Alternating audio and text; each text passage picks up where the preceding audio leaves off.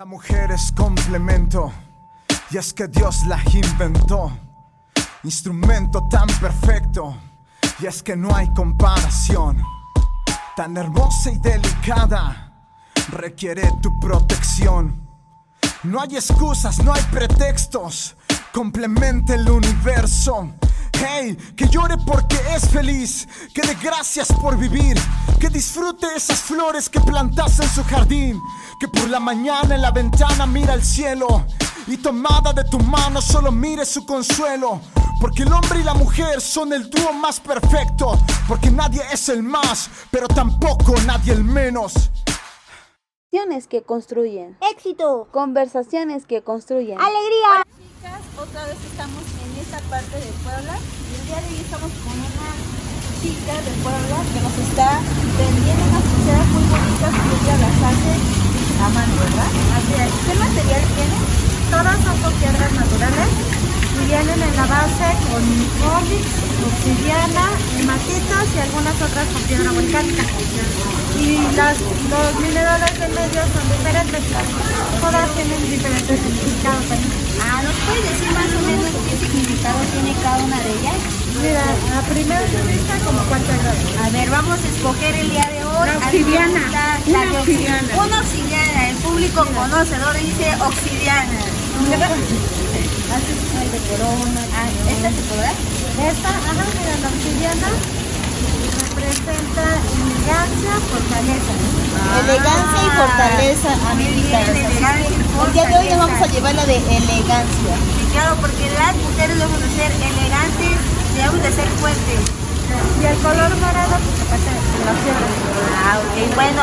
Y bueno, a- a- aquí, ¿cómo, ¿cómo fue la idea de que tú pudieras hacer pulseras? Pues ya hacíamos algún tipo de artesanías y vimos las piedras así y pensamos en combinarlas, también las llegamos a hacer en aretes, en collares. ¿Cómo te llamas? Ah, bueno, mucho gusto. Cristian, Cuando vengan a Puebla, vengan y busquen a Cristian para comprarle una pulsera hermosa. Apoyemos el talento mexicano. Compre, por favor. Bye. Conversaciones que construyen. Éxito. Conversaciones que construyen. Alegría. Hola chicas, de nuevo en esta sección de libros y el día de hoy voy a recomendarle un libro de una mujer poderosísima que se llama Christine de Cleiro. Así es que te lo recomiendo, vienen muchas experiencias de ella, además viene cómo ella fue que llegó a ser cantante, así que te lo recomiendo, se llama Corazón Pródigo y esta es mi recomendación de esta semana. Espero que vayas y empieces a leer este libro, te va a cambiar tu vida. Así es que nos vemos la próxima semana. Adiós. Conversaciones que construyen. Éxito. Conversaciones que construyen. Alegría.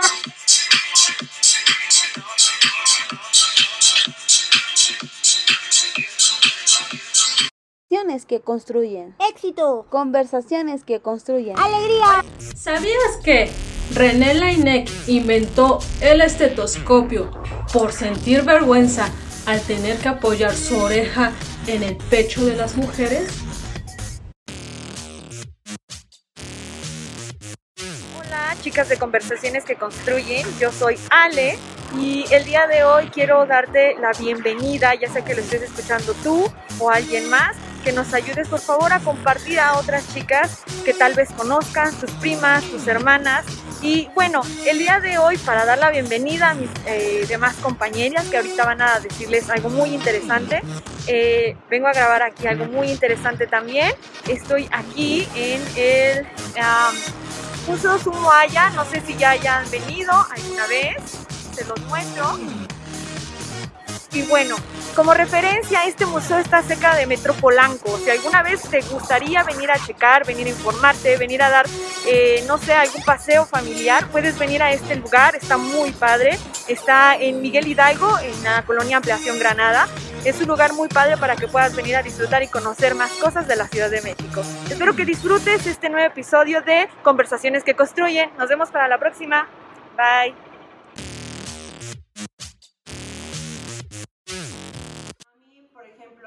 En la escuela no me fue bien en repostería, en pastelería, pero en el hotel donde hice prácticas me fue muy bien. O sea, yo, yo realmente era la que me encargaba de realizar los postres, de realizar pasteles para algunos eventos.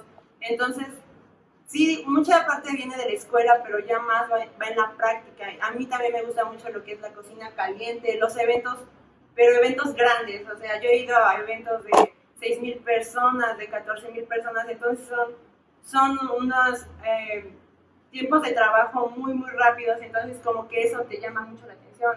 Es una adrenalina diferente, entonces eso es lo que a mí me gusta demasiado. Oye, qué es la cocina caliente. Pues yo puedo pensar que la cocina caliente es poner un pocillo de agua y encenderle. Es cocina caliente. Explícanos a la chica que nos está viendo qué es cocina caliente. Pues la cocina caliente de todo bueno, realmente sí es eh, todo lo caliente, eh, saber cocinar las sopas, eh, montar los platos, o sea, somos como el filtro donde pasa todo para que le llegue el plato al comensal. Si no pasa por la cocina caliente realmente no llega. Entonces ahí en la cocina caliente es donde te montan lo que es, no sé, tus enchiladas, tus sopas, tus moles. Existe lo que es la cocina fría, ahí van las ensaladas, los postres, realmente pues sí, cocina fría son todas las cosas frías y cocina caliente son todas las que llegan a ti calientes. ¿Cuál ha sido el platillo o lo que tengas que preparar más difícil que has hecho? Más difícil, ay sí, siempre me voy a acordar de esto. fue muy difícil. No, fue, fue un postre, fue mi examen de, de repostería, o sea, ya era el examen final para saber si pasabas o no pasabas de cuatrimestre. Era un pastel mousse que teníamos que hacer, pero el hacer un pastel mousse es hacer un, un bizcocho y aparte tener que, por otro lado, tener que enfriar un mousse y hacer una tipo gelatina. Entonces, y luego todo juntarlo y es, que, esté, que esté sólido. Entonces, esa vez fue muy difícil para mí porque, de hecho, lo presenté así como un minuto antes de que llegara el chef a calificarme. Fue como lo sacamos y sí se sostuvo, pero fue así como muy cardíaco ese momento. Wow, wow, wow, wow. Se sostuvo y después se cayó. No, Solo para pasar. pero pasé. Antes de que te haga la siguiente pregunta, ¿qué pasa? Eso, eso de las pláticas está emocionante, pero ¿qué pasa con, con todo lo que preparan? ¿Se lo comen entre ustedes? ¿Se, se lo llevan a su casa? Sí, ¿Qué onda? Ay, qué rico es, es, eso. es la parte más deliciosa. Bueno, por ejemplo, en mi escuela que es de bueno, que es de gobierno, nosotros llevamos los ingredientes y obviamente todo, todo lo que haces te lo puedes comer al momento o te lo llevas. Yo, por ejemplo, aquí les he traído, o sea, infinidad de cosas que a veces les digo, oye, prueba. Y me dicen, ¿qué es? No, primero prueba y ya una vez les traje ancas de rana. Y nunca les dije, les dije, oye, prueba. Y ya probaron y me dijeron, ah, sabe rico, ¿qué? es?" Y les dije, Son de rana. Y ya, entonces, eso es lo padre. Pero en una escuela de paga, por ejemplo, yo he platicado con personas que van ahí, como la escuela les da los insumos, entonces los chicos dejan eso y todo eso, se va a la cafetería y lo venden. Ah. No, y además también es un recurso bueno para la escuela. Pero yo quisiera preguntarte, ¿cuál es la comida exótica, la, la más así rara que, que hayas cocinado? Ay, rara. Pues en sí no, ya no nos tocó, gracias a esto de la pandemia, pues los, los platillos como más extravagantes nos tocaban en estos últimos cuatrimestres. Por ejemplo, había platillos de armadillo, de, Pobrecita de, jala- de jabalí. Había unos que, por ejemplo, te llevaban el jabalí y te enseñaban a matarlo en la escuela. Entonces yo creo que eso era lo más extravagante. Ahí era yo y cogerle dientes en la Sí. escuela. No, yo sí, yo sí lo quería, animal. o sea, sí, sí era mi intención saber cómo se, se hacía eso. Cosas sí se veía matando animales. Pero ya no. Pero los demás platillos, por ejemplo, nos han tocado mariscos, eh, o sea, de cualquier tipo de mariscos. Una vez cocinamos un tiburón chiquito, eh, anguila, anguila de, de mar. Y son, son platillos raros, pero saben ricos. Ok. Eh, la siguiente pregunta sería, eh, ¿cómo se ve Josa en 10 años desarrollándose profesionalmente como chef? Ay, en 10 años, pues, pues yo creo, pienso, mis metas son ya eh, tener un, un negocio establecido, pero también ya en 10 años me gustaría ser, o sea, chef profesional, porque, por ejemplo, ahorita de la universidad salgo como licenciada en gastronomía. Para llegar al, al, al nivel de chef, pues tienes que entrar a un, a un restaurante y empiezas como cocinero, cocinero A, cocinero, y ya va subiendo, y conforme va subiendo, pues ya el rango ya es más alto. Pero si no es, no es tan fácil como que sales de la carrera, entras a un restaurante y ya eres chef. No, porque, o sea, también hay jerarquías en un restaurante. Y a pesar de que hayas estudiado la carrera, pues la carrera no te da el nombramiento de chef, te da el nombramiento de licenciada. Bien, y a mí me gustaría preguntarte, yo creo que la parte desafiante también de decir y elegir tu carrera es la familia, ¿no? Porque a veces dices, este, ah, no, yo quiero ser ingeniero, yo quiero ser este, astronauta y así. ¿Cómo fue que tu familia eh, aceptó la idea de que tú fueras?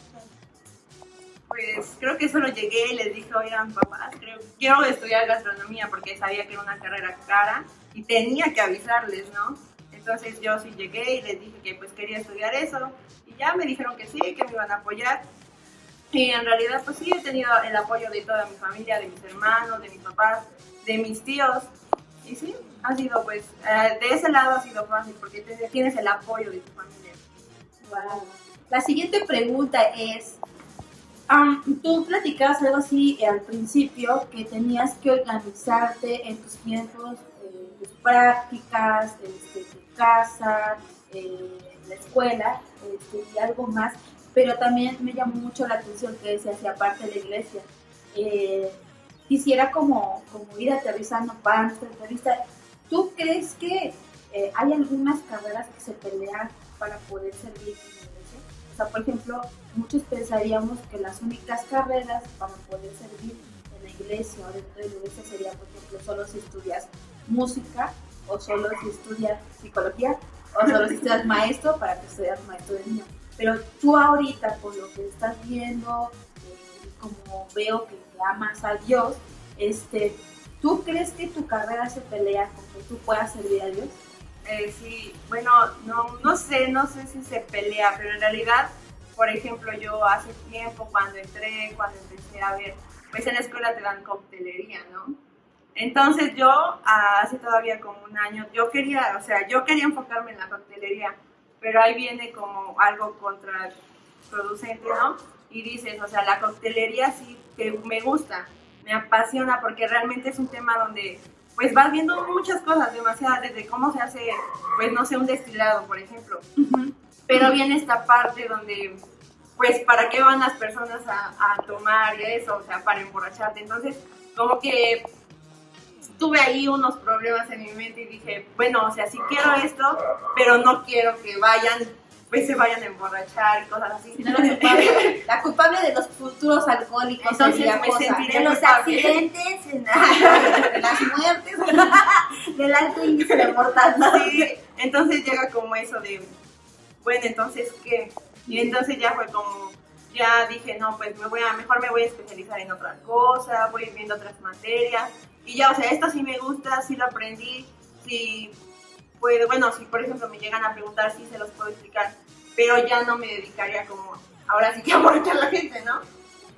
Mejor engordas a los de la iglesia.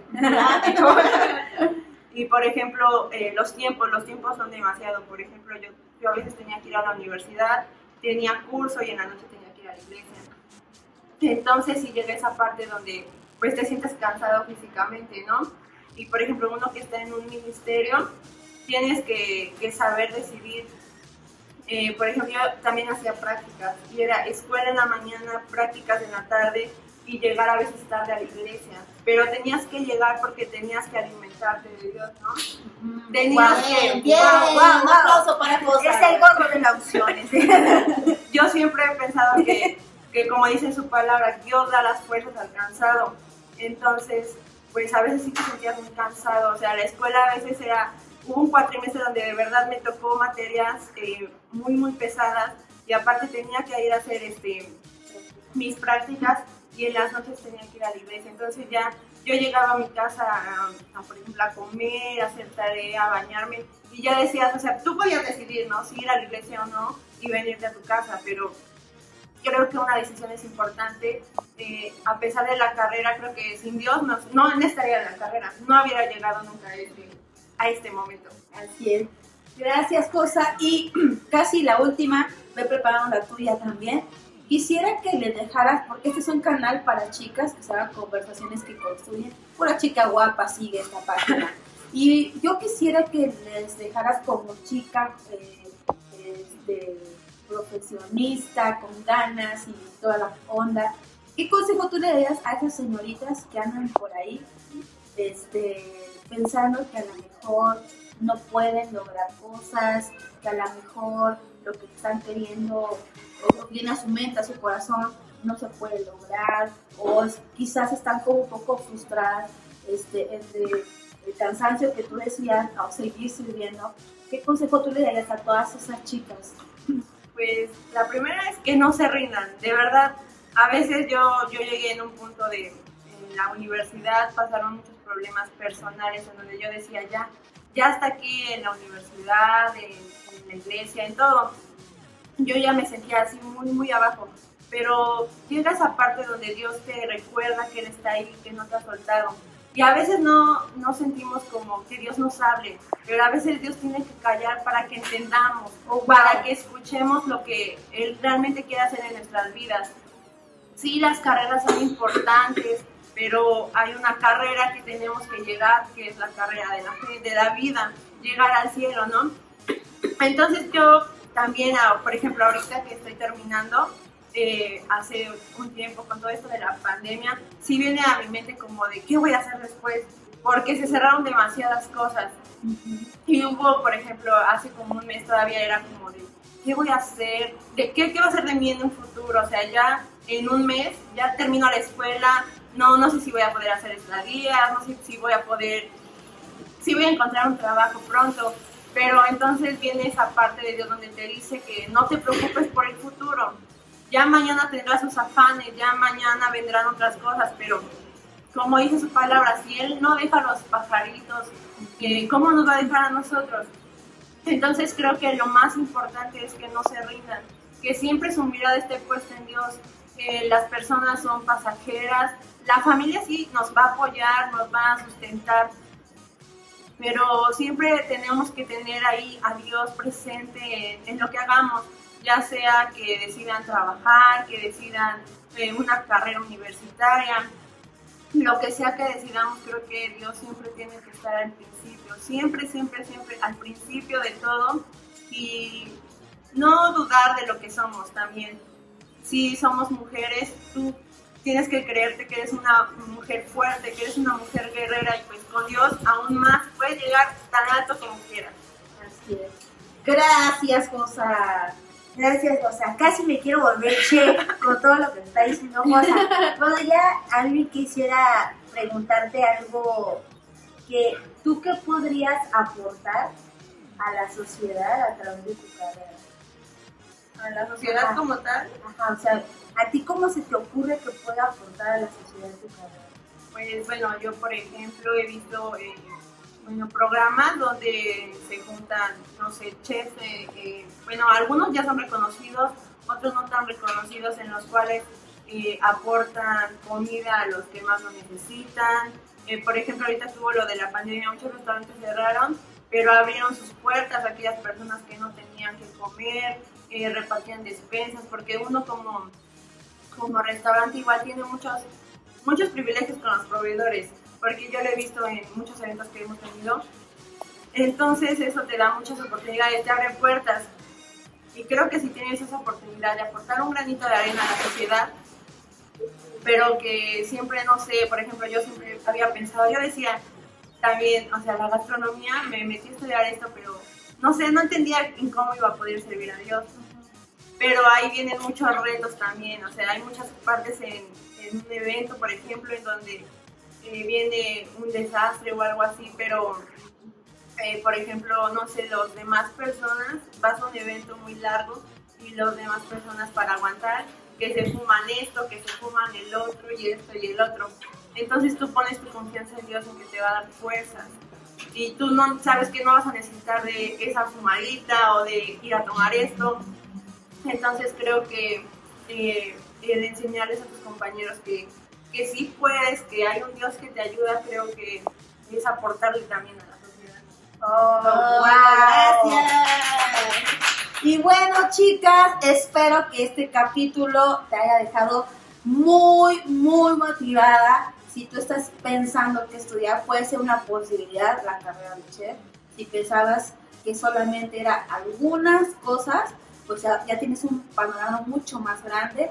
Y bueno, te damos las gracias por haber escuchado hasta el final este episodio. Gracias, Rosa, por haber estado aquí. Y cuando tengas su restaurante van a ir todos hasta Puebla a probar las delicias que hace. Probar la que, pues gracias, Rosa. Gracias a Leo por haber estado en este capítulo. Nos vemos la siguiente semana. ¡Hasta luego! ¡Adiós!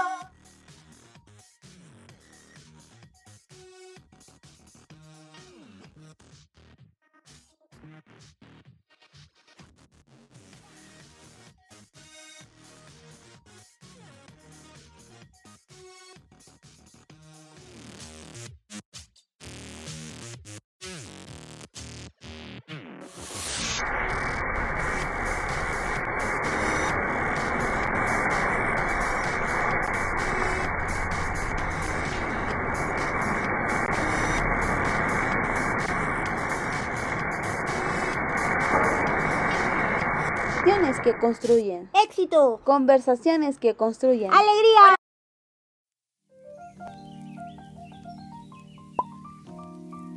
Necesitaremos un litro de leche, queso crema y dos gelatinas de leche, de coco y de chocolate.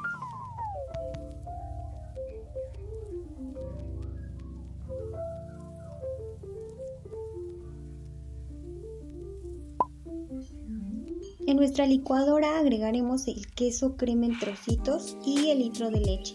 Esto lo licuaremos muy bien hasta que quede totalmente líquido y pondremos una ollita a calentar. En nuestra ollita pondremos nuestra mezcla. Esta no debe hervir, recuerda moverlo constantemente para que no se queme.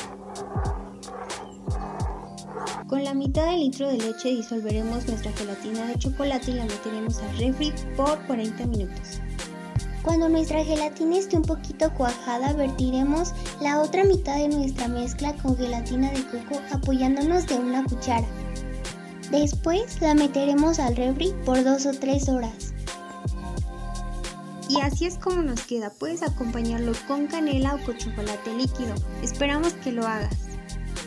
Conversaciones que construyen. Éxito. Conversaciones que construyen. Alegría. Hola amigas, amigos, la recomendación en películas para esta semana es Amor en Horas. Esta película trata acerca de una chica que pierde su trabajo y al mismo tiempo pierde a su novio.